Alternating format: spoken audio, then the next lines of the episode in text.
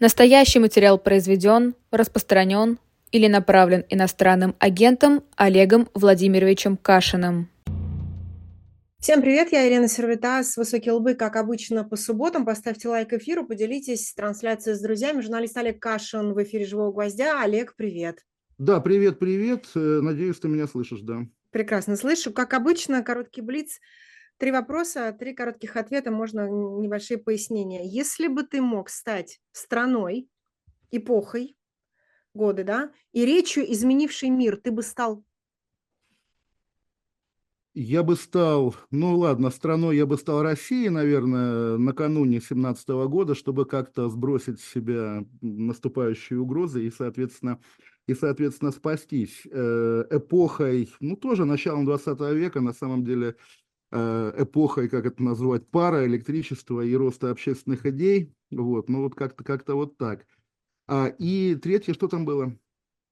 Речи, изменивший мир. Не знаю, там Ре... Нагорной э, проповеди, например. Да, ну, собственно, собственно, кроме Нагорной проповеди или там речи Мартина Лютера Кинга в голову не приходит, поэтому пусть это будет та речь, которая потом немножко закроет, закроет историю путинизма, скажем так. Скажи, пожалуйста, а когда ты говоришь э, про 17-й год, чтобы спастись, ты бы как спасался? Тоже просто очень важно для нас сегодня узнать. Ну, я бы каким-то образом вступил во взаимодействие с широкими кругами своих подданных, потому что, понимая все трудности того периода исторического, я, тем не менее, также понимаю, что и общество тоже выбрало наиболее неправильный, что ли, путь, наиболее тупиковый, который, соответственно, который который и привел Россию. В общем, гибели, и для меня процесс, начавшийся в 17 году, я знаю, что некоторые историки именно так его и оценивают, это непрерывная революция, не закончившаяся до сих пор, то есть нет точки перехода а, из э, прежнего состояния в какое-то постреволюционное. В масштабе истории и путинские 25 лет ничего не значат, и советские 70 ничего не значат. Я думаю, окончательная какая-то точка да, в революционном процессе, который тогда начался, она еще впереди. Ну и, собственно, был бы я Россией тогдашней, я бы как-то старался этой беды избежать. Ну, все нюансы расставлены. Мне кажется, это как раз очень важно для нашего эфира. Ты знаешь, перед тем, как мы с тобой э, встретились здесь, я слушала нашу коллегу Таню Фельгенгауэр, которая на канале популярная политика сказала, что э, самое страшное для многих было чувство потери надежды, но потом пришла Юля и всех спасла. Вот э, у тебя, не знаю, у меня не возникло чувство именно спасенности, спасения. Конечно, была радость, что Юля пришла, что нашла силы, что продолжит борьбу, но о спасении о каком-то, то есть для меня речи не может быть. У тебя какие чувства? Ну, я предполагаю, что спасать уже некого и нечего, если честно, да, и в будущее России я ну, наверное, не верю. То есть э, для меня будет, для меня, там, не знаю, лежащего в могиле, будет удивлением, что лет через 100 или через 200 что-то что интересное проросло, по крайней мере. Но, тем не менее, с точки зрения судьбы э, той среды, которую, вот если честно, если честно, я на протяжении последних 10, наверное, лет избегал слова «оппозиция» в своих э, высказываниях, в своих публикациях, и даже отдельно у меня был текст на этот счет, что забудьте это слово, потому что все-таки оппозиция – это в любом случае часть политической элиты, которая, соответственно, ведет вот эту борьбу э, с непредрешенным исходом, а представители общества, находящегося за периметром политической элиты, это все-таки нечто другое. И вот с какого-то момента я изобрел нейтральное, как мне кажется, обозначение «антипутинская среда» и его использовал всегда по всем поводам, связанным там с Навальным, с э, другими кругами антипутинскими, что как бы, что это не вполне оппозиция. И вот сейчас, до появления Юлии Навальной, впервые, да, позволило мне снять это табу, поскольку понятно, да, там, разумеется, как правило, надежда, тем более в политике, оказывается ложной, но из того, что я увидел в ее, прежде всего, выступлении, там, не помню где, Европарламент, Совет Европы.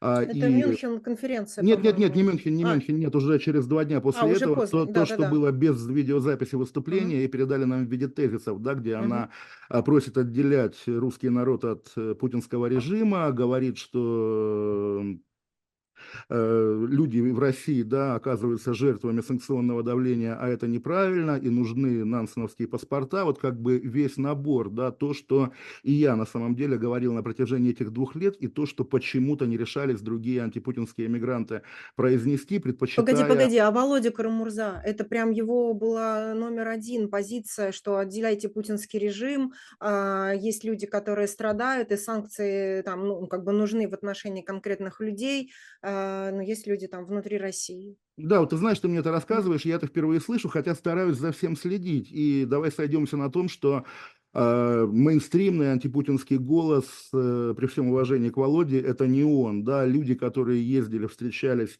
и с европейскими чиновниками, и с американскими, это немножко другой круг, и это те люди, которые скорее, там, если мы даже не берем фонд борьбы с коррупцией, типажно это Евгения Чирикова, которая говорит, что у нас, у антипутинских русских, есть своя армия ВСУ, или даже фонд борьбы с коррупцией, который, соответственно, прежде всего требовал санкций, а о том, чтобы, там, не знаю, снимать какие-то ограничения для рядовых граждан России, речи не было. Более того, там какие-то одиозные спикеры этого учреждения, типа Владимира Милова, наоборот, говорили, что россияне должны страдать. Поэтому вот Юлия Навальная, как, во-первых, бесспорная фигура, да, то есть там не возникает вопросов, а кто она такая и почему она стоит на этой трибуне. Человек, буквально наследующий Алексею Навальному, да, человек, который, в отличие от него, находившегося в изоляции все эти годы, может, да, оказаться на этой трибуне, это действительно новое состояние. Поэтому здесь там понятно, там, скорее как наблюдатель, естественно, человек, там, не планирующий, условно говоря, ехать в Москву на какие-то протесты, я, тем не менее, с некоторой надеждой смотрю на Илью Навальную, но и тоже повторю свою эту мысль, у нас есть небогатый опыт политического транзита во власти, да, там, смена Ельцина на Путина и то, что было в предыдущие 70 лет, да, смена генсека после смерти генсека. Собственно, там особенно перебирать какие-то примеры повода нет. И тоже я когда-то шутил, что при несменяемости власти у нас происходит довольно регулярно и качественная ротация людей, выходящих на митинги, людей протестующих. То есть те, кто выходил на марши несогласных в нулевые годы, как правило, не доходили до Болотной, потому что разочаровались в протесте еще, там, не знаю, в 2008 году. Те, кто выходили на Болотную, разочаровывались после нее, потом появлялась так называемая школота Навального, поколения меняются. Да, и вот здесь впервые также мы наблюдаем буквально транзит, трагический транзит в оппозиции. Да, Алексей Навальный умер, и его преемница здесь обозначилась. Новое лицо, оно обнуляет, да, в любом случае все какие-то скопившиеся противоречия прошлых лет, и характерно, что все прежние, ну не оппоненты Навального, да, скажем так, те люди, которые, у которых никогда не было шанса на конструктивный диалог с навальнистами в диапазоне от Максима Касса до Михаила Ходорковского, также явно просто не могут сказать ничего возражающего Юлии Навальной и отзываются о ее политическом дебюте максимально дружелюбно, максимально тепло. Это новое состояние, и здесь я как раз не то что полон надежд, но сдержанный оптимизм, по-моему, здесь вполне вполне уместен. А, а, кстати, почему такая, вот такое обнуление? Что мы знаем о Юлии Навальной, что позволяет нам к ней относиться? Ну, как понятно, трагические события, да, а, но что еще мы о ней знаем, чтобы это нам, а, нас так сблизило, приблизило и объединило вдруг? Это как раз есть главная магия любой политики и чего мы знаем. Чем, чем больше мы знаем и чем больше мы бы знали, тем меньше было бы как раз вот этого энтузиазма. Именно что обнуление очень правильное слово, и здесь уместен пример смены Ельцина на Путина. Я сам по себе, мне было уже, я был взрослый, мне было 19 лет, и я помню, да, конечно, к Ельцину был набор таких неотменяемых претензий. У кого какие, да, у кого-то расстрел Белого дома и выборы 96 -го года, у кого-то чеченская война, у кого-то гайдаровские реформы и обнищание масс. Понятно, да, вот тот минимальный исторический минимум рейтинга Ельцина в 99 году, он уже был неисправим, да, уже сложились отношения, как бы мы все друг о друге знаем. Появляется новая фигура, причем годы показали, что она там во многом гораздо более зловещая, чем Ельцин, но тем не менее это новая фигура, на Путине не было ни гайдаровских реформ, ни 93 -го года, ни выборов 96-го, и с новой фигурой к новой, к новой жизни. Характерно, что рейтинг Путина, вот тот самый, да, первый, потря, потрясший всех, еще до, по-моему, даже «Мочить в сортире». Откуда он возник? Вот из, этой, из этого чистого листа, который, конечно, смотрится выигрышнее на фоне других листов, уже давно запятнанных и прочитанных. Поэтому здесь как раз все срабатывает так всегда. Я могу также привести пример. Вот буквально есть феномен уже много лет, и до сих пор, как бы, несмотря на его уже относительную несвежесть, феномен анонимных телеграм-каналов. Ты читаешь прессу, да, там, не знаю, смотришь телевидение российское и понимаешь, что вот по указке либо из Кремля, либо от подконтрольного власти инвестора. Газета, там, не знаю, «Коммерсант» напишет что-нибудь такое двусмысленное, да, скажем, в защиту Мишустина, которого Навальный обвиняет в коррупции. Мы помним этот кейс, когда именно коммерсант Усмановский, да, становился рупором а, защиты а, Мишустина. Когда ты читаешь телеграм-канал о политике, про который ты не знаешь, кому он принадлежит, и не знаешь, чего от него ждать, у него появляется преимущество перед любыми институциональными медиа. Поэтому как раз э, неопределенность, связанная с Юлией Навальной, ее загадочность и непрочитанность, да, это, конечно, ее преимущество тоже можно вспомнить. Многие мемуаристы, вспоминая 85 год, это для нас, да, Горбачев, там, человек, который принес свободу, там, гласность и все такое, да, а так, ну, по тем временам это было не очевидно. Некто нового поколения, да, сменяет Константина Черненко, его голос, да, этот характерный южный гэкающий, общество впервые слышит на похоронах Черненко, до этого не было узнаваемого голоса Горбачева, узнаваемого образа Горбачева, и люди вспоминают вспоминают, да, что по Москве ходили слухи, что вот Горбачев сталинист, что он переименует Волгоград в Сталинград, там еще что-то. Почему? Потому что как раз неопределенность – это колоссальный кредит, ну, не знаю, даже не доверия, а просто исторических возможностей. Новый человек может стать кем угодно. Естественно, он не отягощен ничем из того, что а, несли на себе его предшественники. Еще параллельный пример дам, такой из э, французской политики. Я как француженка, а, Эммануэль Макрон тоже возник вдруг, а, ничего не предвещал, и появился, мало о нем знали. И тоже это такой обнуление и что-то неожиданное. Но мне кажется, вот на этом можно было ему в большую Да, да, да, абсолютно. Это действительно магия, которая везде работает, да. И слушай, ну Обама получил Нобелевскую премию, Не Обама, став конечно. президентом, да. Естественно, к моменту его ухода из президентов Нобелевскую премию он бы уже не получил по миллиарду причин, а как человек, несущий вот эту буквально надежду, он вполне ее даже, скажем, заслуженно обрел. Ты, ты знаешь, я сейчас вспоминаю твой э, эфир, э, по-моему, э, это, это был как раз твое возвращение к Лизе Лазерсон, то есть до этих страшнейших событий, и ты как-то быстро так говорил, там была э, речь про Навального, ты говоришь, да нет, Навальный, все, его уже не существует. Я думаю, ничего себе, все, про Навального забыли, так сказал в каком-то эфире. И потом случаются вот эти события. Давай все-таки с тобой попробуем э, подвести ну, какую-то черту, как Навальный изменил политическую культуру в России, что ему удалось. Понятно, сейчас я ну, смотрю на Западе, да, все все равно начнут его вспоминать с националистической какой-то ксенофобской риторики, но потом все равно придут э, там, а, к битве с коррупцией, э, демократией, даже идеям, большим идеям гуманизма, вот как бы ты, если бы ты был ты вещал ну, вот на западную аудиторию. Почему на западную? Потому что, может быть, они не, не так хорошо знакомы с ней. Вот как бы ты обрисовал эту политическую культуру, как он ее изменил? Э, тут э, бы неуместно, потому что в 2021 году, когда прошли какие-то очередные новости об ухудшении здоровья Навального в тюрьме. Одна, ну, прямо скажем, какая Нью-Йорк Таймс, американская газета, попросила меня, как у них, к сожалению, принято, мне не нравится очень, не нравится очень эта этика, да, и часто бывает, и я на самом деле злорадствую, когда автор некролога умирает прежде, чем человек, про которого написан некролог, давно загодя написанный, лежащий в папках, в папках редакционных сейфов, да. В общем, Нью-Йорк Таймс попросила меня написать некролог об Алексее Навальном, предполагая, что он скоро умрет.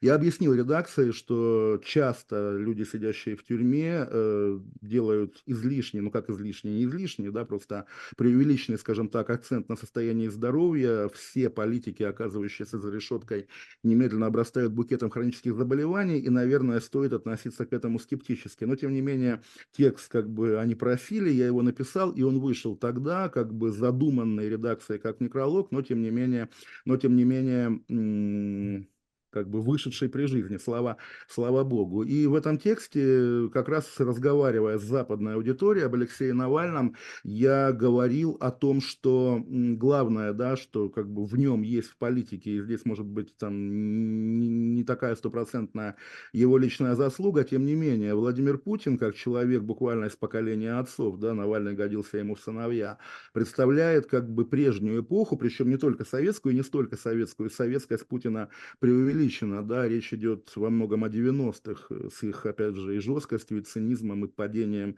всех моральных норм, и Навальный нес, нес конечно, поколенческий запрос на, на нормальность, на те ценности, которые, безусловно, понятны любому современному человеку, ну, скажем так, тут тоже не нужно этого избегать, э, современная западная цивилизация, и даже национализм в том виде, в каком он ужасает обычно, ужасает обычно западную публику, он есть, безусловно, одна из легитимных, одно из легитимных направлений, направлений поиска. Поэтому здесь как раз поводов для упрека. Слушай, вот опять же, я также сталкивался, здесь тоже уместно слово магия, да, применительно к мрачным событиям, скажем так, когда умирает человек, да, ты пишешь некролог, а, может быть, умрет, там, дай бог ему здоровья, умрет Никита Михалков завтра. Неужели все некрологи, то есть я понимаю, да, будут такие тексты, но дураки их авторы, да, я даже знаю поименно некоторых этих дураков, и все мы их знаем, э, которые начнут повествование об умершем, да, с Бесогон ТВ или с каких-то а, его э, дурацких, да, политических заявлений. Нет, естественно, когда умрет Михалков, умрет прежде всего автор фильма, там, «Утомленные солнцем» или неоконченная пьеса для механического пианино, или мальчик, который пел, который пел песню «Я шагаю по Москве на эскалаторе станции университет». Это нормально, да, это естественно, и смерть, ну, буквально она разглаживает морщины и убирает, да, очень многие прижизненные противоречия. И здесь, я думаю, я, тоже парадокс, конечно, да, а лично Алексей Навальный, к сожалению, глубокому, это уже не вернешь, э, приложил недюжинные усилия, чтобы мой голос как автора, как пишущего человека или говорящего человека звучал как можно тише, да, и, естественно, этот факт навсегда уже останется в моей биографии. В последние 7-8 лет его жизни мы не общались, мы поссорились, и из э, ссоры тоже редкий случай, когда... Из-за чего? Да, вот я рассказываю, угу. да, когда, когда ссора, конфликт происходит в прямом эфире и доступен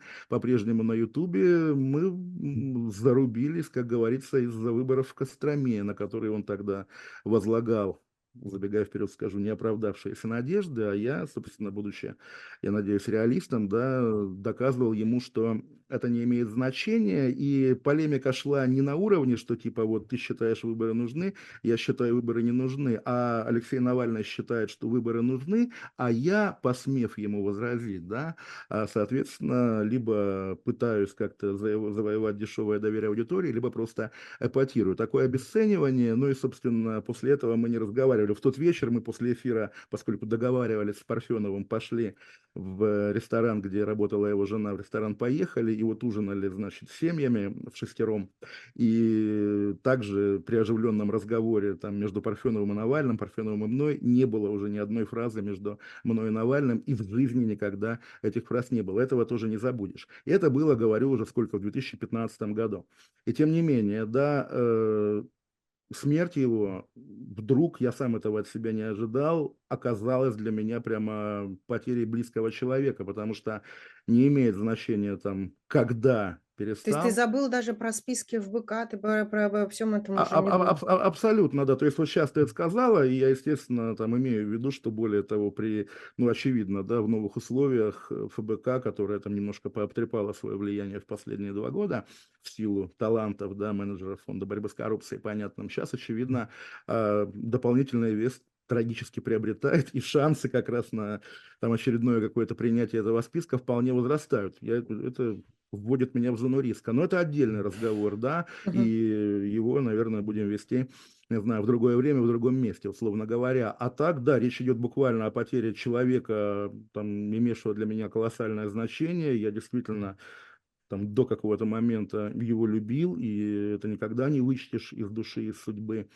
из э, личности, да, которая сформировалась. И поэтому вот очень тяжелое чувство, когда тот политический контекст, который для тебя и место работы, и сфера приложения каких-то интересов общественных, да, соприкасается с личным настолько. То есть вот я не знаю, с чем это сравнить, и с какими потерями, и какими потрясениями. То есть наиболее очевидное немножко в другой плоскости, тем не менее, это начало войны, 24 февраля, которая, ну и для меня, с моей картиной мира, в которой, во-первых, Россия никогда не нападет по-настоящему на Украину, и, во-вторых, Украина никогда не будет вызывать больших симпатий, чем Россия, потому что и дальше я готов был приводить какой-то набор аргументов. Начинается война, и все переворачивается. И здесь то же самое. Естественно, там набор претензий, да, вот я говорю, случилась ссора, и потом уже, поскольку Навальный остается, оставался в поле моего внимания, да, как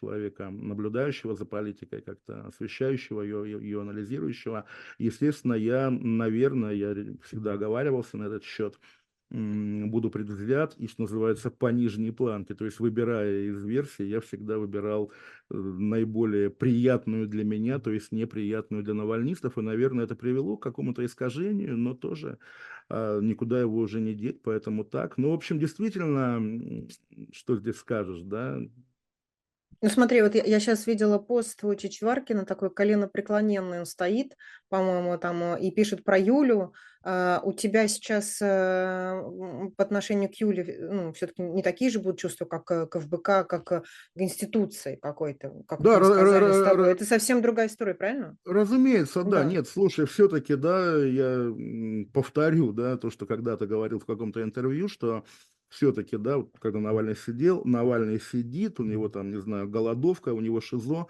все понятно, но Леонид Волков не сидит, да, и Мария Певчих не сидит, и э, нет, наверное, на самом деле, вот опять же, это жесткая привязка Навального к его организации, ну, не уверен, что это даже с точки зрения политики корректно, потому что все-таки Навальный это общее достояние, в него инвестировали все на протяжении многих лет, и люди, выходившие на Болотную, и люди, каким-то образом интересовавшиеся им в соцсетях и люди, делавшие свой политический гражданский выбор а, в зависимости от, опять же, обстоятельств, то есть, конечно, монополии на него нет ни у кого. И там я, как, опять же, там, человек впервые в истории, написавший о нем в газете «Коммерсант», или впервые, опять же, взявший у него интервью в «Коммерсанте», когда он считался таким достоянием газеты «Ведомости», его поддерживающей.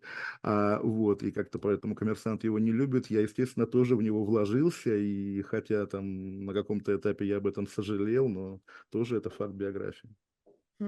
Ты сказал про запрос, про, э, про запрос э, на нормальность, и когда мы говорим про политическую культуру в России, я думаю, блин, почему, э, почему нету нормальных даже среди а, тех, кто у власти сейчас, если ты, опять же, смотришь со стороны, то такое ощущение, что там собрались какие-то тупые, вульгарные тупые прям в плохом смысле слова, необразованные, вульгарные. Вот я сейчас, например, думаю всегда там про дочь Мизулиной.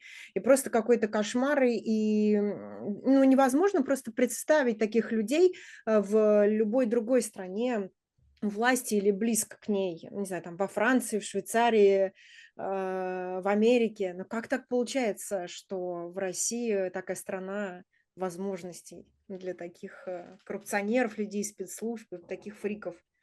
Да нет, ты знаешь, все-таки давай считать это сбоем оптики, да, потому что ты говоришь про дочку Мизулина, я там, не знаю, могу сказать про дочку Виктора Лошака, и что ты мне сделаешь, да, слово против слова. Людей неприятных, людей неумных, людей там несимпатичных, да, все равно, все равно там много в любом случае, и по, по закону больших чисел их всегда будет много и в одной среде, и в другой, и в третьих. Симпатичных людей, приятных людей, людей, на которых смотришь, там, не знаю, с надеждой или просто снизу вверх, да, их всегда будет мало. Поэтому э, прикольно очень, да, и это не только российская тема, да, то есть вот я да, вырос, там, наблюдая, опять же, за историей, за политикой, всегда знаю, всегда в каждый конкретный момент в стране, в, в обществе есть там люди одних взглядов, допустим, левые, да, правые, у одних такое отношение к развитию, к состоянию общества, там кто-то считает, должно быть там больше государства, больше социальных гарантий, больше, еще что-то, а у других э, другой взгляд, да, там типа меньше государства, больше частной инициативы, ну понятно, да, понятный набор.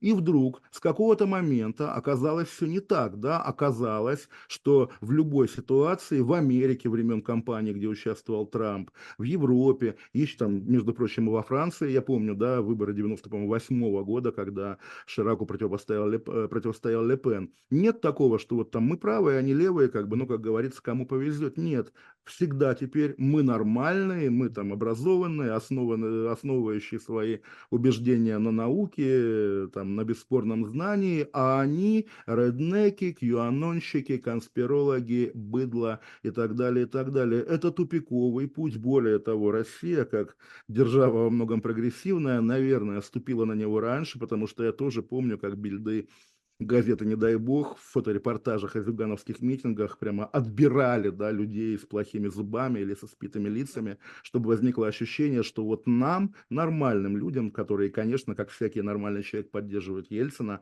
нам противостоит какое-то запредельное быдло. Да? И я считаю, что да, это до добра не доведет, поэтому нет, очень приятно, конечно, да, вот так наслаждаясь своей там красотой и образованностью, говорить, что мои оппоненты все как один коллективное чмо. Но это неправда. Оппоненты Ну, ты прям, ты знаешь, да. ты так перевел мои разговоры. Э, я, нет, я не это хотел сказать. Ну, я, я потом... просто, да, в твоем лице обращаюсь действительно нет. к либеральной общественности, которая этим грешит. Еще раз повторю, не только в пределах российского общества, а везде.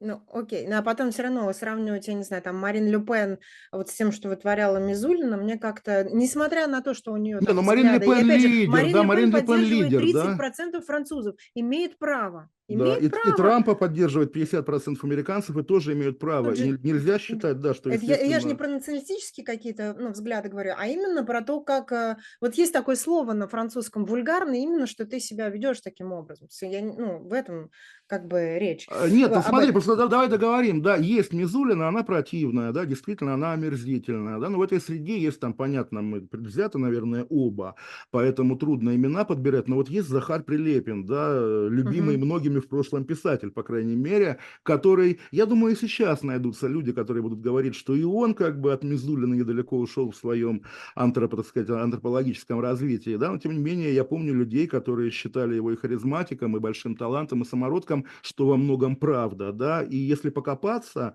в Z-среде, даже буквально в глубине путинизма, да, то ты обнаружишь, что и на там, не знаю, в Госдуме заседает не 450 уродов, а, условно говоря, 445 и 5 нормальных каких-то парней. Угу. И среди губернаторов есть нормальные люди. И Согласна. погоны российские носят тоже не одни убийцы и насильники, да, и в итоге окажется, что э, не все так однозначно, это плохо, но, по крайней мере, а, для категоричных выводов э, оснований нет.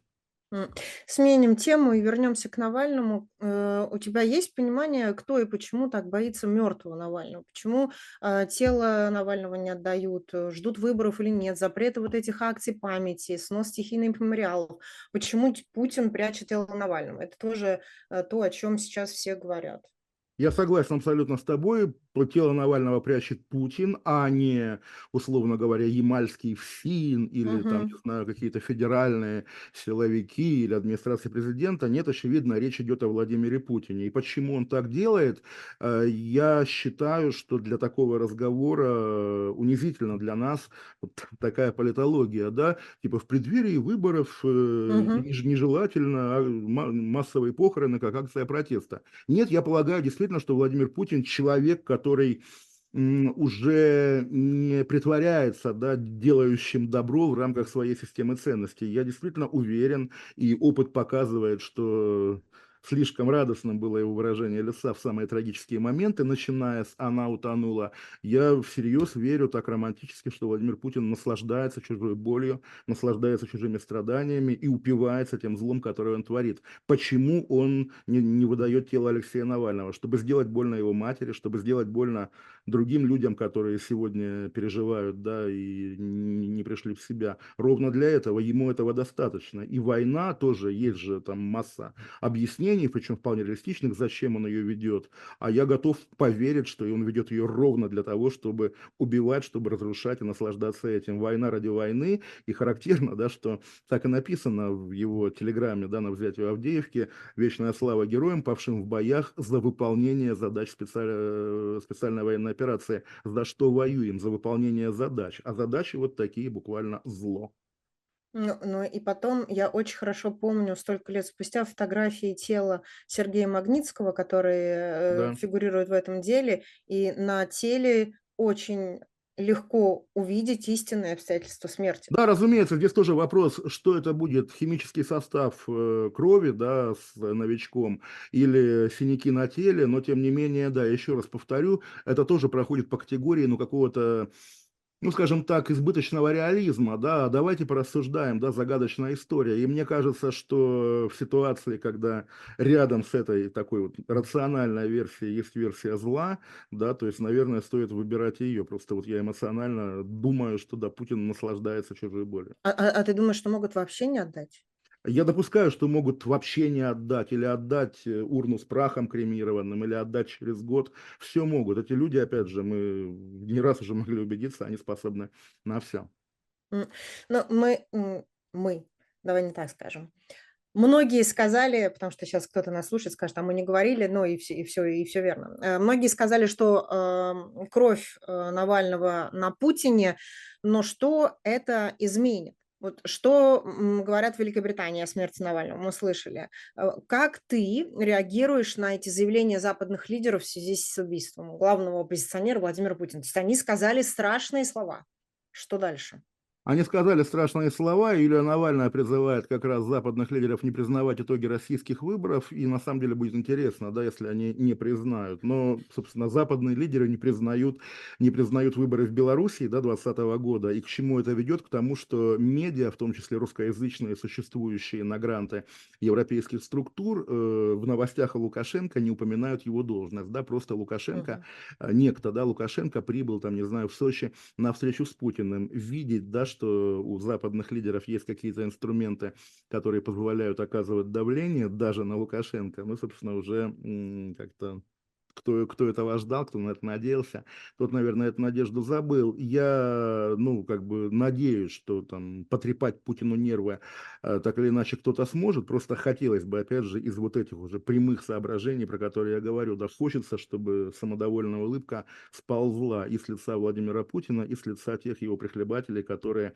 находятся к нам, так сказать, поближе, да, вот буквально там, не знаю, Владимир Соловьев, да, хочется, давно хочется увидеть его растерянное, испуганное лицо, телевизору там или где, я надеюсь, что это когда-то произойдет, но не более того.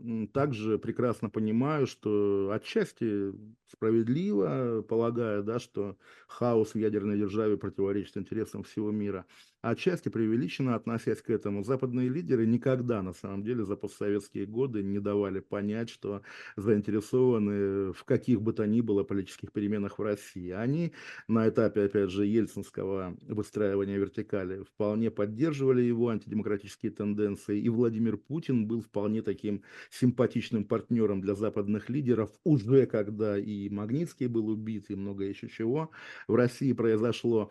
Поэтому э, люди, опять же, из нашего пространства, из нашего общества, русские люди, политактивисты, журналисты или просто наблюдатели, которые как-то связывают свои надежды с тем, что вот сейчас мы вместе с Западом этому Путину покажем. Нет, не покажем. Более того, мы помним, например, на, на опыте Каддафи, когда при очередной смене климата, да, в мировой политике вечный изгой вдруг оказывался, опять же, человеком, которого вполне можно пригласить на переговоры в Париж или в Рим, и ничего как и бы раскинуть шатры возле Да, да, дворца, да, буквально, буквально, да. Поэтому здесь как раз я тоже придерживаюсь такого пессимизма, но, как говорится, всегда буду рад, если пессимизм не оправдается. Боюсь, что оправдается. Вот опять же тоже перед тем, как с тобой разговаривать, я позвонила своему другу, высокопоставленному французскому дипломату, и я спросила, ну, ну вы, что, чего вы ожидаете, что, что получится? Он мне сказал, ну ты понимаешь, э, государство на уровне государства никогда ничего не сделает, несмотря ни на какие заявления. Как громко и страшно они бы сейчас не прозвучали, не может, иначе э, нам начнется война с Россией, это этого нам не нужно. Нужно пытаться, цитаты, договариваться с маленьким Сталином. Вот э, договариваться с маленьким Сталином, а что же остается тогда людям, которые внутри? Получается, если это маленький Сталин, то и э, невмешательство Запада у людей, которые там остаются, у маленького Сталина должна быть какая-то маленькая смерть, и только после этого можно на что-то большое надеяться. Ты спрашиваешь, что остается людям, которые, которые внутри, как будто бы ответ не очевиден, а им ровно и остается, да, угу. то, то единственное, что им, собственно, предложил, предложил западный мир. А, зажав нос, да, или сжав зубы, понимая, да, все плохое, да, с чем это связано, да, увязывать свое будущее с Владимиром Путиным, с Российской Федерацией, потому что за пределами, да, путинизма Россию ждет э, в лучшем случае, там, не знаю, многолетнее ограбление репарациями, да, и опять же, это формат формат платить и каяться, либо вообще какой-то какой хаос и дичь. Естественно, да, люди делают такой выбор, часто вопреки своей воле, но еще раз, а кто обратился к ним, кто, кто сказал, что там, вот, как ты говоришь, ссылаешься на Кару Мурзу, или мы ссылаемся на Юлию Навальную, кто дал понять, что русский народ и путинский режим это какие-то разные сущности. Этого нет. Да, за два года мы убедились, что даже какие-то наиболее привилегированные представители российского общества, такие как Михаил Фридман или, скажем, бывший губернатор Севастополя Овсянников, оказываются на Западе настолько изгоями, что либо как Овсянников оказывается под арестом, либо как Фридман вынужден вынуждены бежать к тому Путину, от которого он когда-то пытался, опять же, скрыться. Ну, ну смотри, давай не будем. Фридман все-таки он такой персона пар. Он вообще с э, к Фридману как раз вопросов очень много может быть. А люди, которые м, эмигрировали из России уехали, скажем, там в 2011-2012 году, на Западе достигли уже каких-то, я не знаю, там уважения и высоты, получили посты в университетах. Ну, сейчас я, ты знаешь, ты можешь догадаться там, о ком я да, разговариваю, да, да. и которые разговаривают с западными лидерами. И мы же видели, что люди, которые должны эм, спасаться там не только от мобилизации, но от того, что выступили против войны, они были приняты там и в Германии, и во Франции, и в ряде других стран. Ну, понятно, с балтийскими сложнее, но в, э, вот в такой э, западной Европе их э, принимали и нормально. Ну, везде есть нюансы все-таки, да, принимали нормально, а попробуй заведи счет во французском банке, буквально во французском, да, если ты уехал из России. Везде есть нюансы, и, ну, вот понимаешь, да, я немножко согласен даже с э, теми украинцами, которые говорят, слушайте, у нас там, типа, дома рушатся, да, дети да. гибнут, а вы говорите, угу. что вам не, вам не, у вас не получается банковскую карту завести. Это все как бы понятно, да, но также понятно, что именно благодаря тому, что западные правительства делают вид, да, что как бы им не по силам поддержать и погибающих украинцев, и бегущих русских, да, они во многом обеспечивают Путину то общественное единство, которое сложилось. Даже, там, слово даже плохое в этом контексте, но все же я действительно полагаю, что для российского антипутинского общества мечтой было бы такое отношение к нему, какое сложилось после 2020 года к бегущим от Лукашенко белорусам. Действительно, это это для современных русских недостижимый идеал. Я сейчас опять вернусь к своему э, другу, французскому дипломату. Он еще сказал одну вещь, как раз хотел с тобой это обсудить. Он говорит, ты понимаешь, что проблему России могут решить только сами россияне. Ты, с, э, ты бы вот, если услышал такое, ты бы что ответил?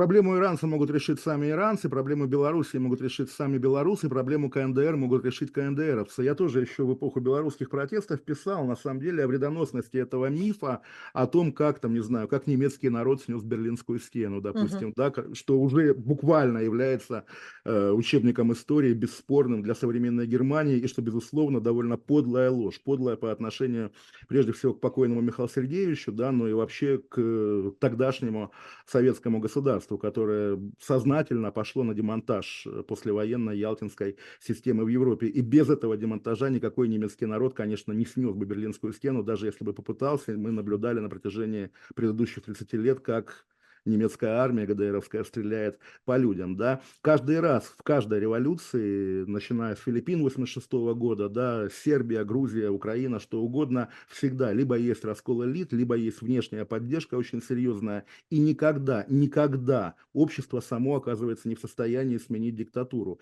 И ровно потому, что во многих случаях неудобной правдой оказывается и раскол элит, и внешняя поддержка, в итоге в учебнике пишут, да, народный порыв, соответственно, принес демократию. И за годы этих ложных наблюдений сложились ложные стереотипы, которые буквально, благодаря которым, там, не знаю, сегодня в КНДР люди изнемогают под пятой диктатурой, люди, которые могли бы быть свободными, в Туркмении, на которую вообще всем плевать, да, в России, в Беларуси, в Иране, да, так. Ну, в Афганистане, да, за, да когда да, США да, поддерживал да. Талибан, чтобы противостоять, да, там каким-то сдерживанию. Да.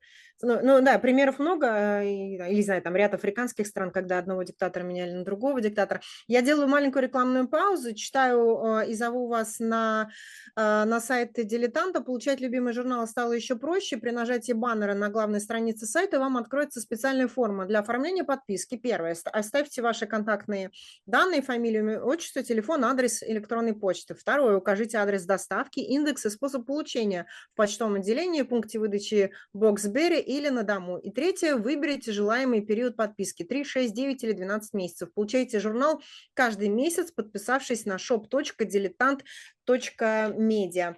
Ну и еще одна большая такая тема, которую хотела бы с тобой обсудить, несмотря на то, что у нас не так много времени, но все равно нам хватит. Э, Уже мы, потратили мы тобой... все время, да. Да, мы с тобой ее немножко затронули. Оставшиеся и уехавшие россияне – это такие две большие разницы. Опять же, я нырнула головой в телеграм-канал и вижу э, Жанну Немцову, по-моему, это была встреча на полях Мюнхенской конференции, и она говорит э, вот эту фразу «Мы вступаем в борьбу, мы, мы вступаем в эпоху борьбы с путинским режимом без Навального». И дальше Жанна приводит э, движение, в пример его как раз движение жен мобилизованных, называет ее лидера по имени и фамилии, специально не буду говорить ее сейчас, не буду называть, и она вот говорит, вот эта женщина храбрая э, призвала возлагать людей цветы в памяти Навальном. И Жанна говорит, вот такие люди могут на тонущем корабле вдруг появиться, и сегодня, представляешь, читаю в, в Телеграме ответ этой самой дамы, она говорит, конечно, отличная речь, там типа все зашибись, вот только ничего, но я нахожусь в России, а вы живете в Европе, в безопасности, вообще совсем забыли, как у нас тут все, какие законы, какая реальность, и занимаясь российской политикой, подумайте о россиянах.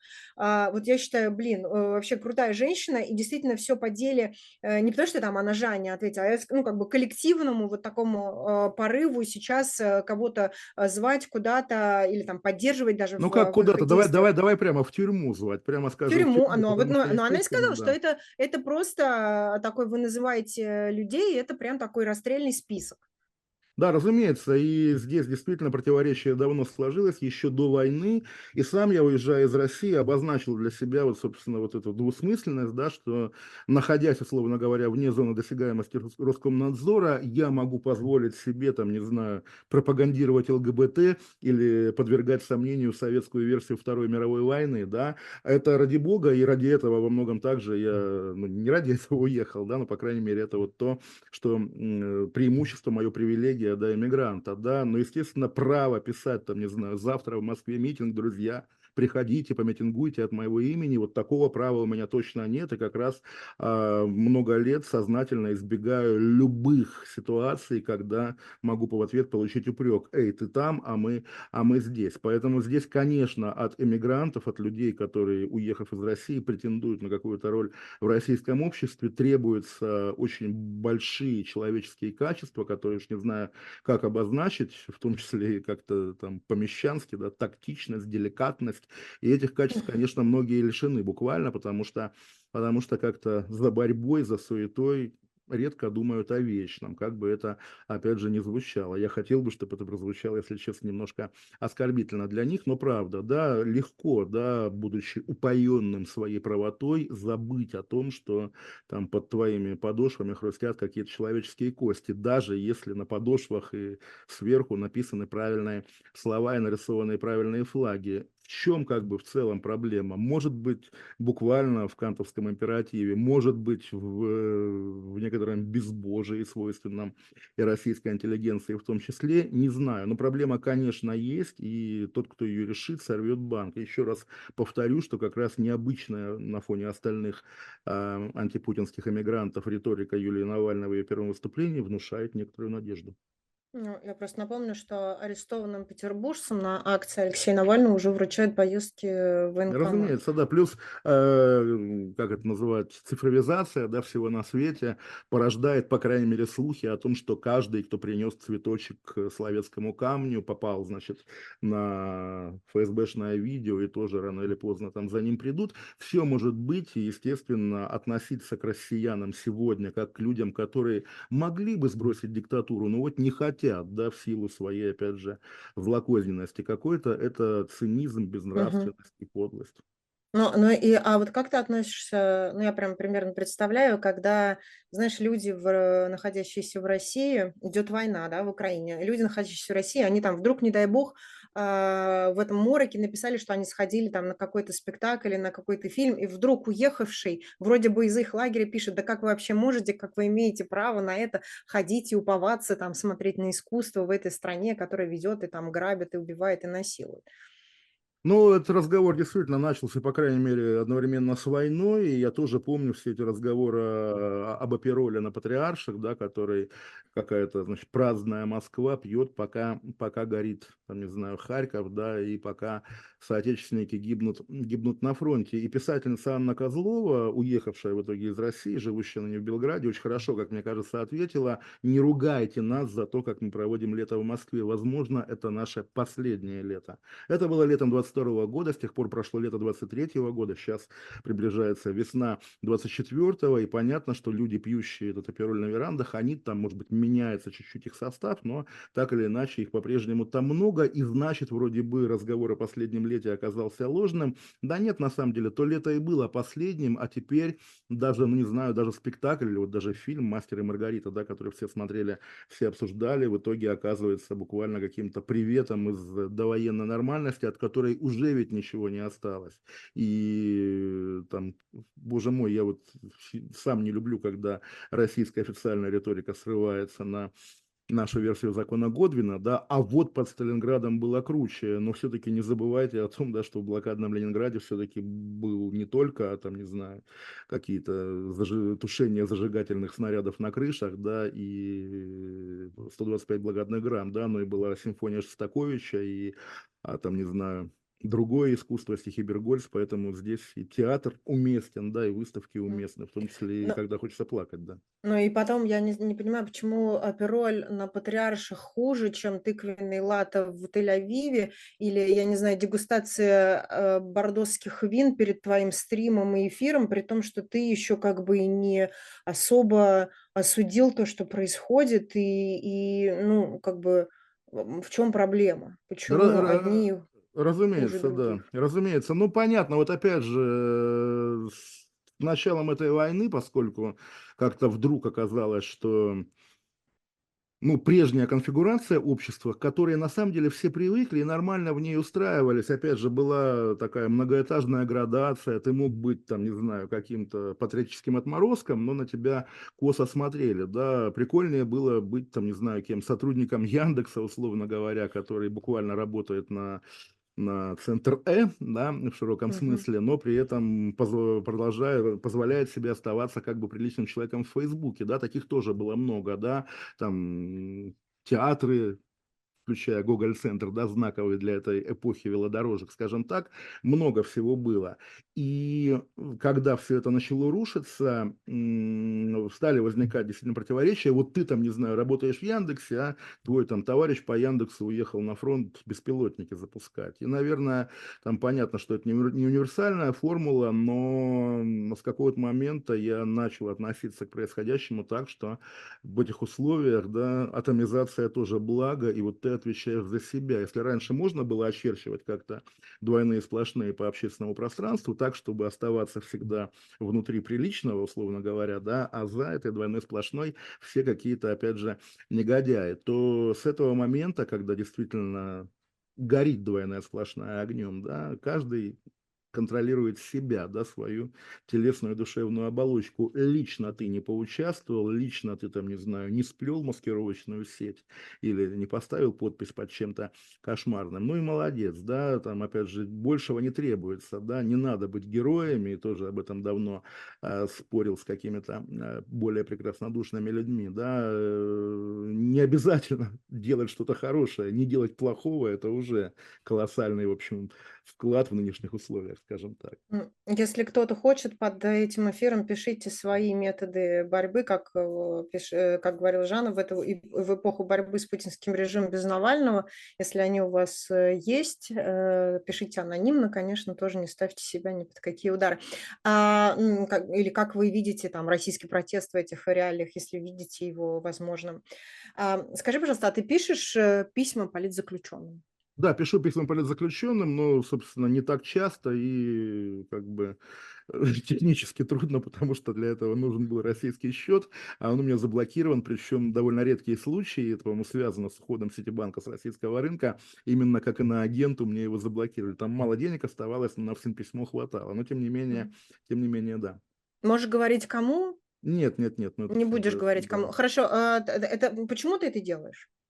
Не, ну, естественно, люди, которые сидят за решеткой, я просто знаю, опять же, по тем временам, когда тыквенный лад лился широкой рекой, да, как важно, еще в эпоху, когда, когда нас было сажали, как важно человеку, находящемуся там, а, поддерживать любой контакт с внешним миром. Я также, не знаю, как сейчас, может быть, что называется, просто моего номера никто не знает, но было время, люди из тюрьмы звонили, созванивались, да, там, не знаю, какими-то секретными симками после отбоя, и я помню, как я одному как раз Лимоновцу читал по книге стихи, которые как бы я помню, что он любил.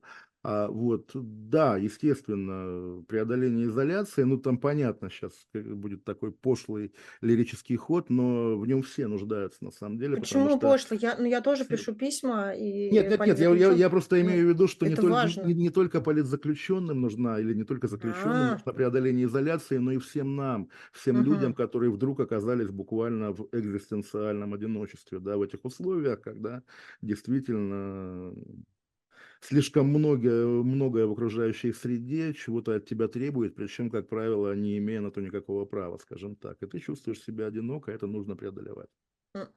Э, давай немножко поговорим про твой канал Кашин Плюс. Зачем ты его завел, почему он платный, на что ты тратишь деньги Кашин Плюс?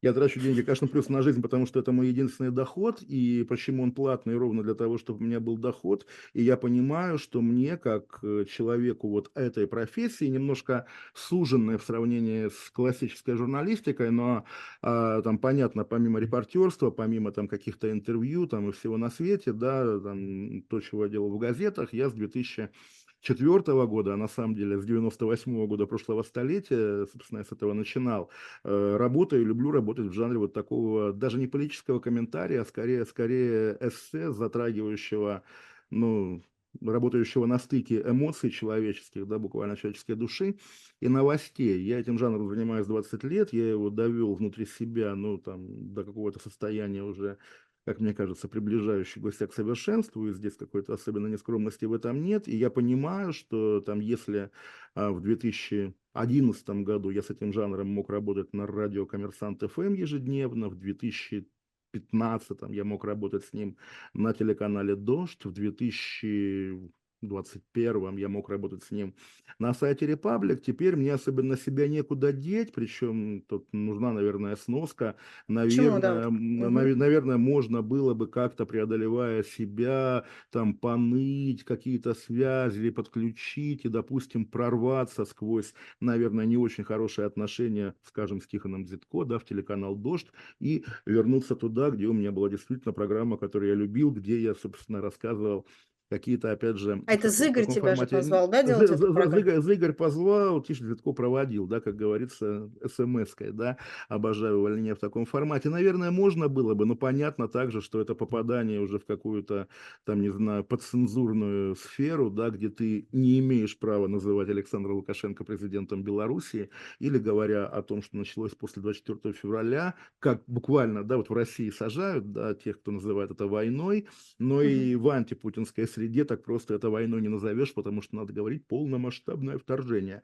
Вот туда я уже не хочу, и да, вот та независимость авторская, да, которая буквально есть продолжение моего высказанного минутой ранее тезиса о том, что, значит, моя двойная сплошная ограничена моим телом и моей душой, где, где ты соблюдешь независимость? Только, наверное, ну вот я как человек там как-то проварившийся в медиа последние 25 лет, э, наверное, кроме честной подписной модели я сам ничего не могу ни себе, ни, ни людям э, предложить. Поэтому, ну да, вот такая возможность оказалась спасением, и да, это независимость. Слушай, вот судя по количеству грантов, которые были выданы и еще выдаются, слава богу, дай бог, пусть коллеги там еще работают, вот эта риторика, она очень хорошо продается на западные медиа. Почему ты, человек, который столько времени уже живет э, в Великобритании, до этого в Швейцарии, никак не нашел себе, я не знаю, там, ну, условную Гардиан, ну, понятно, не обязательно. Да, понятно, да. да. Да нет, и, на, и... На, на, на самом деле у меня есть э, такой как бы дискретный, но многолетний, и, и по сути, хоть последняя публикация была где-то год назад э, в Нью-Йорк Таймс как раз, но угу. там долгий опыт э, взаимодействия с западными редакциями, я прекрасно понимаю, что это как э, ожидание урожая, да, э, в регионе с плохим климатом. Может вырастет, может не вырастет. На каждую публикацию, которая у меня была, и в том же Гардиане, и в Блумберге пару раз даже, и в Нью-Йорк Таймс, на каждую публикацию приходится десяток заходов к этому господину, да, а, в пробковом шлеме, которому ты объясняешь, да, условно говоря, там, как вот по моим темам, да, как феномен Моторолы связан с э, э, сербскими полевыми командирами и чеченскими полевыми командирами 90-х, да, и что это вообще значит. И подобрать эту струну – это отдельное искусство, которое, а, требует колоссальных усилий времени, и, б, не оплачивается. Поэтому можно было бы, конечно, этому посвятить жизнь, если бы, опять же, а, если бы мне было на что жить, и, б, если бы у меня было времени достаточно, да, чтобы тратить там один месяц на одну колонку. Я предпочитаю все-таки как бы более, более, более четкий ритм, и более, так сказать, гарантированное, да, благодаря моей любимой аудитории, а, гарантированное денежное вспомоществование. Я хотела еще отметить, э, я вот э, с интересом э, смотрю некоторые стримы твои, которые, ну, случайно ко мне залетают, я почему-то это, ну, не все, не все вижу, но вот парочку я посмотрела, по-моему, это был человек как раз такой, по-моему, это был человек с Донбасса в маске сидел да, не да, так да. давно у тебя был. И, кстати, вот на, на, на вот этих либеральных СМИ вот этого взгляда не хватает, потому что, посмотрев один такой стрим, ты понимаешь вообще, насколько э, в головах тех людей, э, которых там называют, киев, киевские называют сепарами э, и так далее, что там происходит вообще, откуда у тебя такая выдержка? То есть я, я не понимаю, как ты ведешь этот стрим и так спокойно выслушиваешь человека, э, когда он несет вот эту... Э, не знаю, как бы это э, прилично выразиться. С другой стороны, из-за того, что мы не слышим это в таких мейнстрим э, либеральных медиа, мы тоже очень много теряем. Э, разумеется, много теряют они, да, и, разумеется, то, о чем ты говоришь, это проблема, но это их проблема, которая, наверное, их там рано или поздно приведет не только к моральному банкротству, скажем так, а на вопрос, как у меня получаются интересные беседы или откуда у меня выдержка, ответ очень простой. Как бы это ни звучало, я профессионал. Вот есть такое выражение синдром самозванца, да, когда человек, там, получая какие-то, там, не знаю, почести, должности, все что угодно переживает, а я ведь этого не заслужил, да, я случайно здесь нахожусь. А у меня, я не знаю, наверняка есть какое-то научное обозначение, у меня обратный синдром. Я уверен, что я как раз за заслуживаю ну, это, это, это, этого всего, но, к сожалению, это все как бы достается каким-то более знаменитым на Ютубе людям и более, что называется, интегрированным в тот мейнстрим, о котором ты говоришь. Ну, такая жизнь, такая судьба. Ну, у меня просто, знаешь, понимание войны э, в Украине 2014 год и все, что дальше происходит, только возникло в моменте, когда я поговорила с людьми из Донбасса. Вот теми, кто такие прям сепаратисты за то, что мы приехали в Киев, нам не разрешали говорить. Э, ну, вот когда ты услышишь этот дискурс, ты понимаешь, блин, но это надо слушать. Не потому что, а, типа, а, ну тогда все понятно. Нет, но когда ты видишь вот этих людей, а, ты, ты понимаешь, что там все очень сложно. И ровно потому, что этим людям никто, кроме Путина, не предложил альтернативу, это и стало ну, одной из исходных причин трагедии. Это на самом деле не только история про Донбасс и про войну. Я дважды как бы оказывался в дискуссиях буквально таких же, один раз с эстонцами, другой раз с немцами, даже не знаю, ну, с эстонцами было проще, там, пришел, выступил и ушел, а с немцами, поскольку я тогда был колумнистом немецкой волны, к вопросу, опять же, ну, не совсем западная пресса, конечно, тем не менее, да, что высказывание вот такое, причем довольно робкое, я сейчас поясню, какое, вызвало очень болезненную их реакцию, и я это интерпретировал как то, что они понимают, да, что это проблема, но говорить о ней в приличном обществе не, при, не принято, а именно речь о том, что, а, да, второй раз был в Эстонии, я говорю, когда вот опять же, это был 14 год или 15 когда тоже вот говоря о том, а вот как же так, да, и у нас же там пол, полстраны, да, люди русскоязычные, советских взглядов, которым Путин симпатичнее, симпатичнее эстонского государства. И я говорю, вот вы сейчас, да, это правда, в 2014 году, в 2014 году, спустя 23 года после независимости Эстонии, и только в ответ на Крым,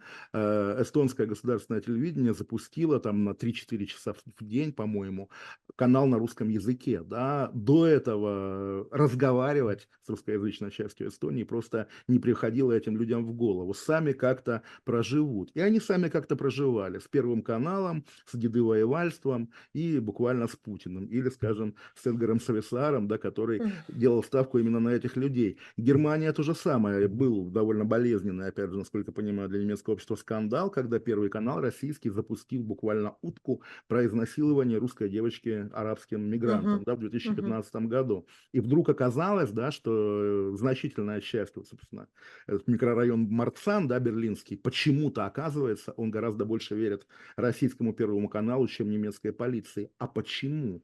А не потому ли, что там, тратя какие-то колоссальные усилия на интеграцию других беженцев, да, немецкое и общество, и власть абсолютно там как-то по умолчанию, да, предоставила судьбе, да, будущее русскоязычных жителей Германии, да, а вот, вот, наверное, здесь то же самое, конечно.